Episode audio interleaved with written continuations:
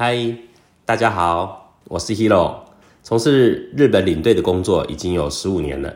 一直以来，我带的都是比较高价精致的旅游，也因此有机会呢体验到特殊的行程，住到比较精致的饭店，那品尝到美味又细致的料理。原以为这样的生活会继续下去，没想到一个疫情完全打乱了我们的生活，不但工作没了，就连公司都停业了。但是疫情不会是永远的。只要情况趋缓，国门开启以后，相信又会带来另外一波的旅游热潮。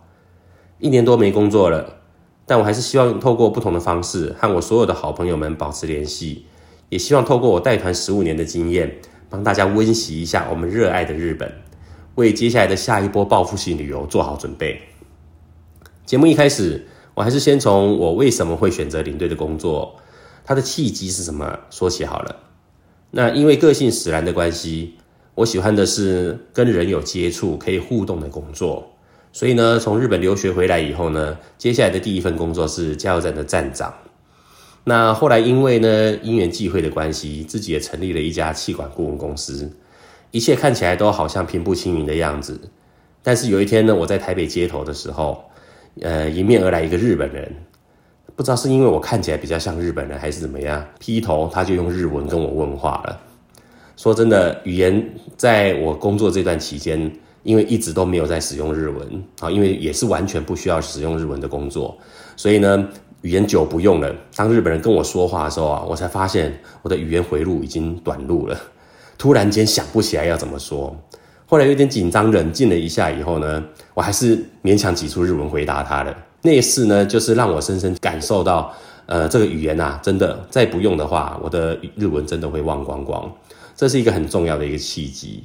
那另外呢，有一次呢，就是因为工作也遇到了一些瓶颈，想出去散散心。刚好呢，自己的亲戚也提议了，那干脆我们跟团来去日本玩好了。跟团去日本玩，这个对我来说好像是不可思议的事情。因为我跟我太太都是在日本念书的人，日本对我们来说就像第二个家一样啊，语言也没有什么障碍啊，所以呢，在我还没有从事领队这个工作之前啊，其实我的亲戚朋友们只要想要去日本的，我们有时候都会帮他们待订饭店啊，待订餐厅啊。那如果有在日本的时候，我们也顺便接待他们啊，哈，顺便带他们去玩等等之类的啊，这些事情我们都有在做。所以呃，到日本旅游要跟团这件事。对我们来说是不太可思议的。那一直以来，我们也是习惯都自助旅行。但是呢，呃，有了小孩以后呢，一切都改变了。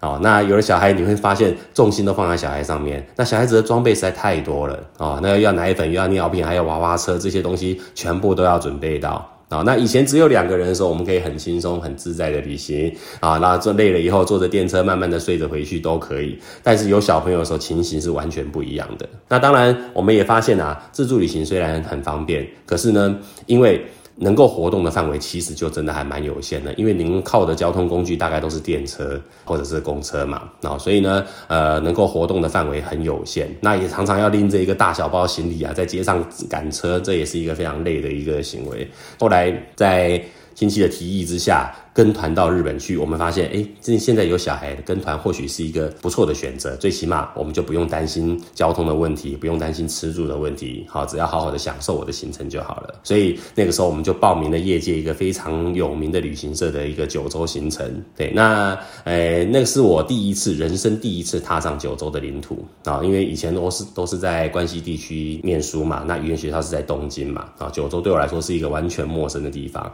我跟我太太不太敢。用自助旅行方式也是因为我们对那个地方不太熟悉啊，所以就选择了跟团。那第一次跟跟团的时候呢，也让我非常的惊讶啊，因为呢，我记得当时的导游啊，在车上介绍的时候，他好像说的是他是淡大日文系毕业的啊，可是呢，第一天到第五天这样子跟完以后啊，我跟我太太都非常的惊讶。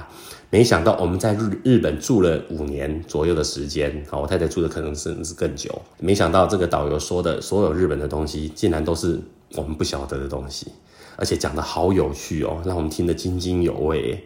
对，所以那个时候我们才发现，为什么我住日本这么久，这些东西我都不知道？这个不是我最爱的国家吗？为什么我都不了解它？那这是一个第二，呃，这是也是一个很重要的契机，也是第二个重要的契机啊。对，那因为这样的原因啊，所以我才觉得，那如果希望能够跟日本保持关系，又能够使用日文的话，那领队的工作也应该是一个很好的选择。所以毅然决然的呢，投了履历，就投到我参加的这个旅行社的这个应征。啊，那也很幸运的，那个老板录取我了。可是当时录取我的时候啊，因为加油站工作我还没有放掉啊，那金融公司也还在做啊，所以呢，我就有跟老板说，谢谢老板录取我，但是呢，我不能来天天来公司上班，因为我自己还有自己的工作。但是如果要出团的话，我是有办法的啊，我时间是可以自由调配的啊，所以如果有团要带的时候通知我，我就可以来帮忙带团。那老板听了以后呢，他也没有拒绝我，他就说好吧，那既然你不能天天来上班的话，那没有关系，那你还是先来公司先实习一下，先了解一下环境好了啊。我说那没有关系，可以，如果一天两天我是可以配合的。那所以呢，隔天呢，哎，就预约呢，我到了公司去报道。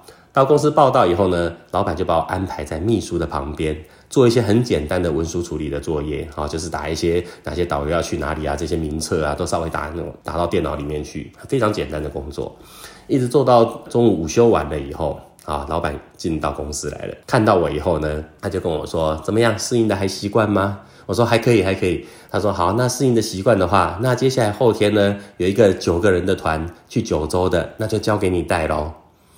我当时听到的时候，我心里不是兴奋，我听到的时候我是整个人傻住。为什么？因为我以前从事的工作跟旅游业一点关系都没有，我只是因为跟过了一次团，我觉得旅游业好像很有趣而已，所以就踏入这个旅行业界。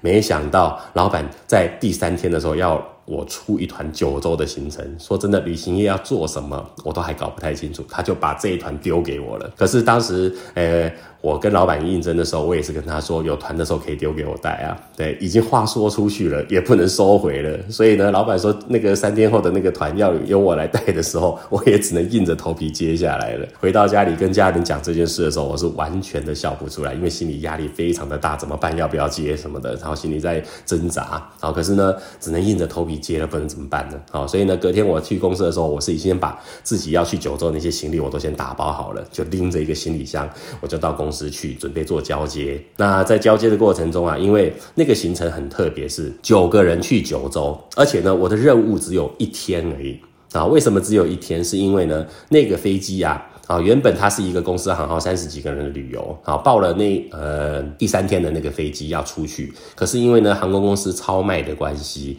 那有九个人会被拉拉下来，那要拉哪九个人好呢？那老板想说，那既然是这样的话，那我干脆把我的自己的小孩啊、亲戚朋友全部一起拉下来，我们提早一天出发好了，好可以多玩一天，好，所以呢就跑出这九个人一天的行程。那当然呢，就是到了日本以后呢，只要度过了这一天，隔天本队就会过来，就会有一位。资深的领队带过来跟我们会合，然后再一起走行程，好，所以呢多了这九个人的一天的行程。那我想老板可能也是觉得只有一天，然后交给一个新人带，应该也不会有什么状况。啊，或许他也想要测试我一下，我到底能不能 hold 得住这样子。所以那时候在交接的时候，我心里是忐忑不安啊，而且有太多东西是我不了解的。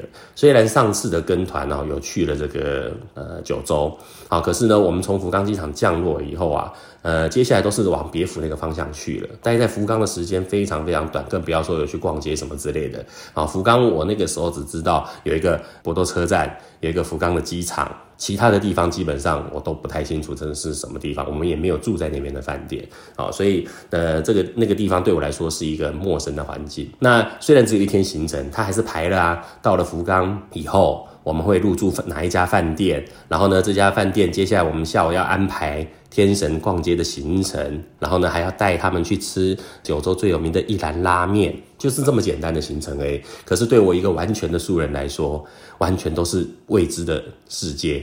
然后呢，去到那边要做什么，我自己也搞不清楚。然后一兰拉面店在哪里，我也不知道。所以呢，在交接过程中啊，只能看到前辈啊，哎，就赶快虚心的请教。不过说真的，因为大家都很忙啊，其实前辈们也没什么时间可以教你。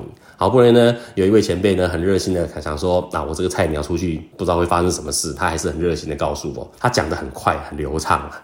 问题是，他讲完了以后，我也只能跟他哦，原因是什么？因为他讲的东西我都听不懂，他讲的那些地名啊、哎路线啊，我完全是陌生的，所以他讲完我也只能哦这样子而已啊。可是呢，没有办法，反正能做笔记就先做起来了。那天交接完了以后啊，我甚至不敢回家。因为我觉得又从台北回到志爷家里，然后又从这个志爷家里再赶到机场，这段时间是太浪费了。因为我那个时候是住在苗栗，很远啊，所以我要回到苗栗，再从苗栗到桃园机场太远了，太浪费时间了。所以我干脆就选择啊，住在那天晚上是住在公司的宿舍里面。那进到公司的宿舍以后啊，完全不敢放松，客人的资料拿在手上，护照拿在手上，接下来做什么？赶快打开电脑，就是开始查很多的。等一下我要出关要做什么事情，然后呢，去到九州。有哪些东西要介绍的、要报告的等等的啊，都在做这些资料。那天我就光查这些资料，我就查到了快凌晨一点。然后呢，好不容易休息了，四点半赶快，哎，不到四点半，我记得是四点我就出门了，四点半赶到机场啊，因为我们是五点半要集合，那是很早的飞机啊啊，所以呢，这个一大早我们就冲去冲去这个机场去。那还好呢，前一天晚上有做了这些。准备好，所以呢，在通关啊、登机这些，好，我都一一的把克困难都克服掉了，都没有什么问题啊。到了那个福冈机场啊，领完行李了以后，我开始紧张了。虽然我已经跟司机取得了联系，可是福冈机场我完全没什么印象，行李在哪里拿什么的，哎，已经都完全的就是没什么印象了。好，那当时呢，我还不知道我们的那个巴士啊停在哪里啊，所以呢，啊，那很紧张之下，我只好问一下我的前辈。那个别团、的别公司的前辈看我一个菜鸟，也不太想理我。顺手一比啊，我想他那应该就是这个方向了，然后我就只好呢沿他比的方向啊想办法找着出去。那也很幸运的让我找到了自己上车的地方。这一天呢很好的是呢坐坐上这台巴士啊，其实很紧张的是，因为接下来马上我要拿着麦克风面对所有的人要介绍，一副要很老练的样子。可是这是我第一次啊自己来到九州，很紧张。那还好是因为呢车程只有十分钟就回饭店了啊，这是福冈机场的好处，它就在市中心里面。哎，在十分钟想办法把它撑过去就好。所以呢。刚开始呢，一些简单的自我介绍，然后呢，简单的把这个自己查到的九州的相关的讯息做了一些非常简单的介绍啊，然后呢，十分钟很快就过去，也到了饭店了。那到了饭店以后呢，接下来下午我要带着客人到天神去啊，那我们已经没有巴士了，能够坐的就是电车而已。那可是。电车站，我现在人在哪里我都不知道。那往车站怎么走我也不知道啊。那我只知道我饭店离车站不远而已，但是也方向完全是大乱的啊。所以呢，那时候想出的方法就是呢，赶紧先还是让客人回房间好了。所以呢，我先帮他们办了 check in 啊。办完以后呢，我就跟所有的客人说，你们先回房间休息一下，三十分钟后我们再下来集合。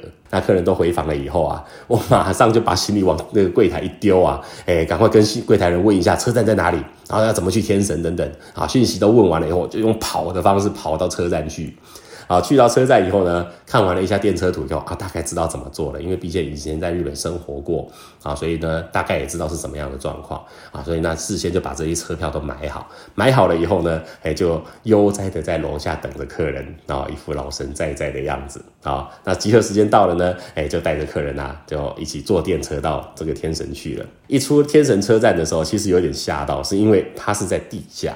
啊，我一直以为它会在地上，结果没想到它是在地下。所以，所以呢，在以前日本念书的时候，我当时在东京念语言学校的时候啊，光是新宿车站，那是我常常要通学要经过的一个车站。那到了新宿车站啊，非常非常容易迷路，所以我永远只敢走同样的路线，同样的出口出去。因为呢，哎，试着走不同的路线出去的话，或者走不同出口出去，你会发现自己突然间身在何处都不晓得了。因为新宿车站实在是太大了。然后它的出口太多太混乱了，而且呢，人主要是处在这个地下道里面，你就会发现东西南北好像都长得差不多，东南西北都搞不清楚。对，所以我一从这个天神车站带着客人出来的时候，我也发现了同样的情形。哦，还好以前有经验呢，在地下很容易迷路，但是只要上到地是地面上啊，哎，就很好辨别方向了。啊，所以呢，赶紧带着所有的客人啊，上到这个地上去，就到了天神去了。啊，那天神是福冈最热闹的一个闹区了。啊，那百货公司啊、电器店那些都有。那一走出去，这个到了地面上以后，发现了一个救星。因为我们到了天神，下一站是一兰拉面。可是，一兰拉面说真的在哪里，我不知道。所以呢，一走出出口的时候，当时看到的救星是什么？就是三月百货，太棒了！因为下午本来就是要逛街嘛，哦，要看到三月百货，那就有地方可以逛啦。所以呢，我就很淡定的跟所有的客人说：“哎，前面有看到三月百货哈，那我们在这边先解散一个小时，然后让你们先去逛一下周边，逛一下百货公司。”一个小时后，我再带大家来去吃一兰拉面。那客人呢很开心的就去逛街了。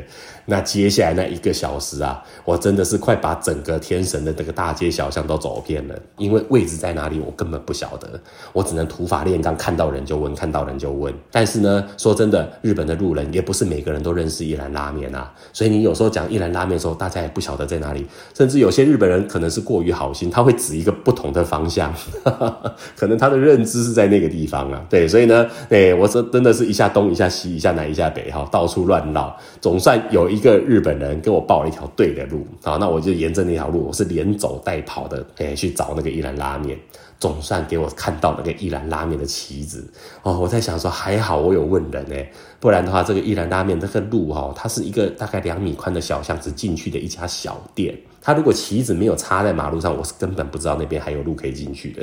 好，所以就是那个这么隐秘的一个地方，对，所以呢，发现了一兰拉面的位置以后啊，哇，就安心了。接下来呢，就是回去，也是在集合地点悠哉的等着大家回来集合。那集合好以后呢，就带大家一起吃拉面，吃完了继续让他们去逛街。晚上还有一个任务诶，因为晚餐我们还想办法搞定。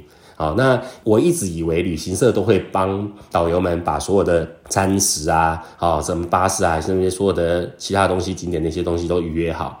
结果没有，他们这家旅行社的特色是，他只会给你一个预算啊，晚餐啊，比如说一千八到两千日元的预算啊，那你自己去找餐厅之类的啊。那我这一团只有九个人，而且彼此呢又是认识的人啊，要这大人小孩都有啊，所以呢，哎，要帮他们准备晚餐，我的预算有两千，要两千要吃到饱其实不难。我那时候想一想，那什么样的餐厅会比较适合他们？后来想一想呢，我就选择了居酒屋。啊，因为居酒屋在日本呢，当时是很流行的一个文化。好，那其实下班以后大家也很喜欢去的一个地方，而且去居酒屋吃饭啊，其实一点都不贵啊。因为呢，它贵是贵在这个饮料的部分啊。如果你只是点菜，点几道小菜来吃的话，其实也可以吃饱，但是就不会花你很多的钱啊。所以呢，一般来说，尤其尤其我们跟日本人享受居酒屋的方式不一样，因为日本人进到居酒屋啊，基本上他们是以酒为目的啊。好，所以呢，一定做坐下以后，大家都会人，那每个人都点一杯酒，或者是其他饮料。那呃，菜可能只有一两样、两三样。然后大家拿起酒杯，干杯，咕咕咕咕咕，喝了以后呢，哎，然后就吃一点小菜啊，然后就开始聊天啊，然后继续喝啊，不够再续杯，不够再续杯，好，就这样子。喝了几杯以后呢，时间也差不多了，哎，没有吃饱，哎，啊，那为了吃饱，他们就会点一些，比如说热炒乌龙面，或者是。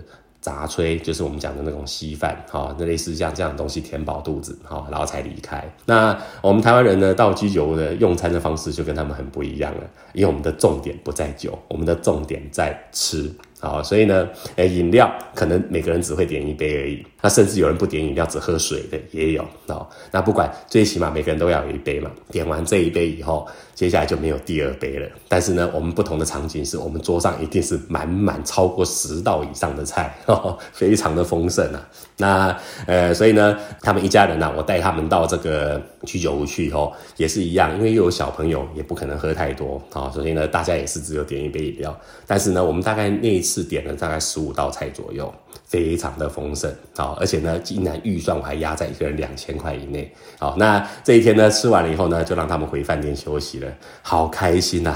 我的任务结束了，第一天竟然没有出到什么状况，想办法都克服掉了哈。那第二天呢，因为呃本队呢这是中午过后才会过来，所以早上还有一点时间哦，就带他们到这个呃车站啊去逛逛药妆店啊，哈，去消磨一下时间。等到十二点到的时候，我们再去机场跟他们会合。那会合完了，接下来就是看着前辈然后怎么去带团，怎么去操作，我也是顺便见习一下这样子。那很顺利的五天的行程回去了。回去以后，老板看到我其实还蛮紧。紧张的，他很担心有没有发生什么事情啊？啊，所以呢，一回来看到我说怎么样怎么样，待的怎么样？我说没什么问题。呃，那他就有问啊，这个前辈还还不错吧？我说很棒很棒，我有学到很多的东西这样子啊。老板听了以后就安心了，他就说哦好，那既然没有什么问题的话，呃，三天后呢，我们要准备出一个远雄人寿的这个六百个人的团体。好，那你就跟另外一位领队，你们两个一起去做先遣好了，那？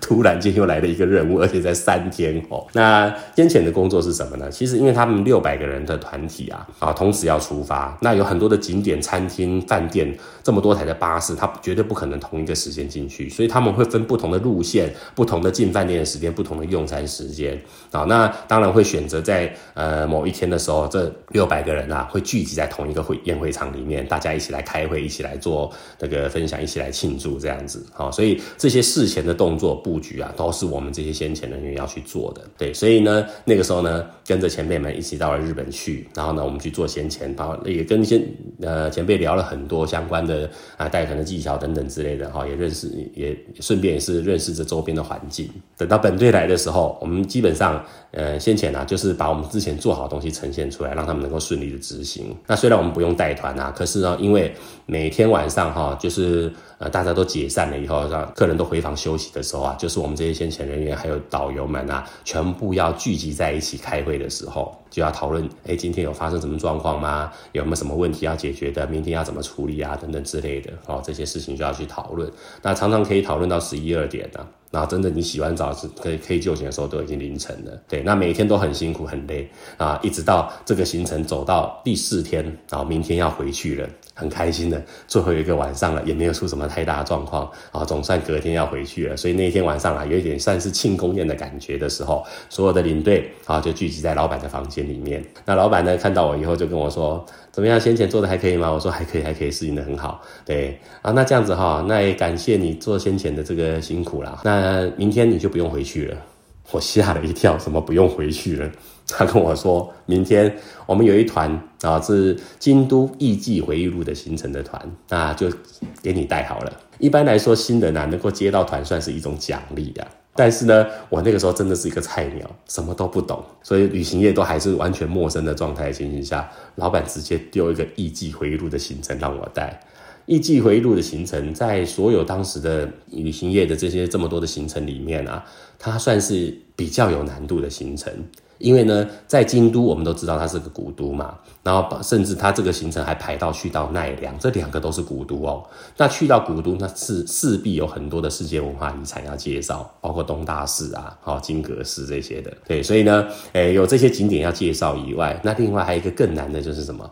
我们有请艺伎。啊，因为当时艺伎回忆录很红嘛，啊，那就以艺伎这个为主题来设计这个行程。那艺伎呢，请来这边跳舞啊，那跳完舞以后就会有那个即席问答。大概十到十五分钟即席问答，那即席问答，那我们就要负责做翻译，那他们的回答我们也要做翻译啊。所以呢，在这么多行程里面，它其实算是有难度的行程。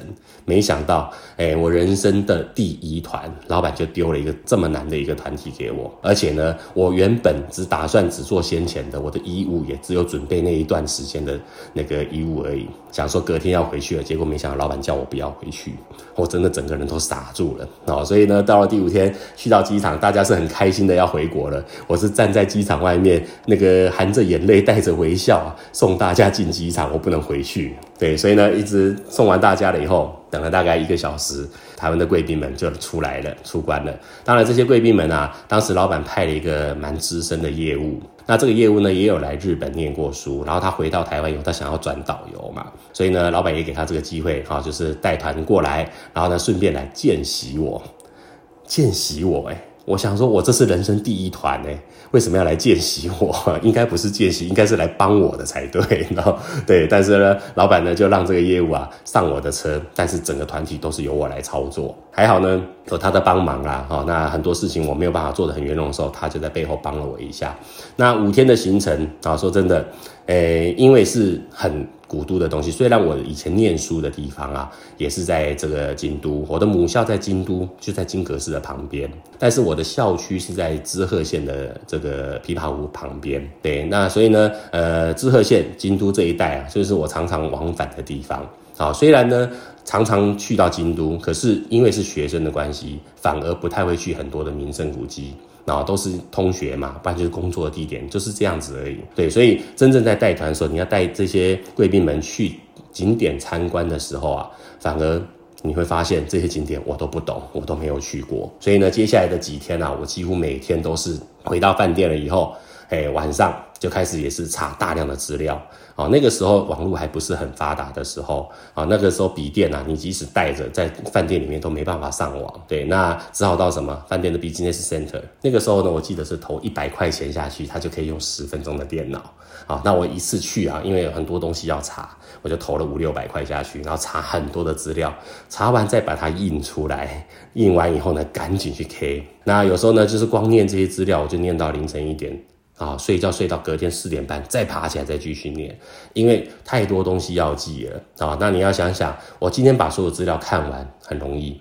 但是我如果要透过我的嘴巴把我看过的东西讲出来，那又是另外一回事了。所以呢，几乎啊，接下来的日子啊，每天都是过着这样睡觉三四个钟头的时间，其他时间大量的看资料，然后到上车前一刻都还在看资料的状况。对，那也因为这样子的努力啊，哦，那五天过去了，没发生什么事情，翻译的工作也做得还可以，就是结也平安的结束了。那回程的飞机上呢，我坐下来的时候，刚好旁边两位就是我的团员啊，一对年轻的。夫妻，那我们就在聊天的过程中啊，那位先生啊，他就问我说：“Hero 啊，你带团多久了？”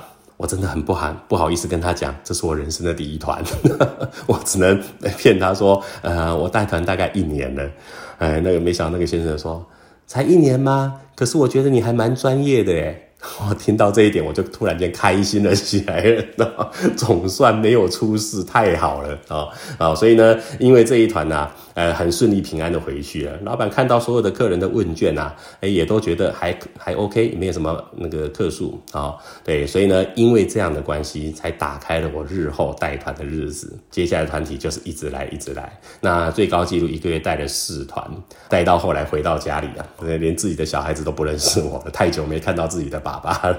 对，所以呢，诶，这样子一路带就带了十五年了，然后一直到这个疫情出现。对，所以这个是我带团的一个。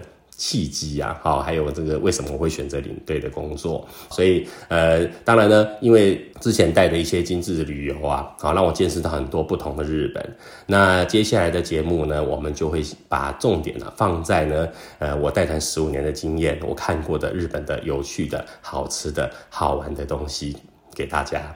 好，所以，呃，这一集呢，我们先浅聊到这个地方，期待下一集跟大家相见，再见。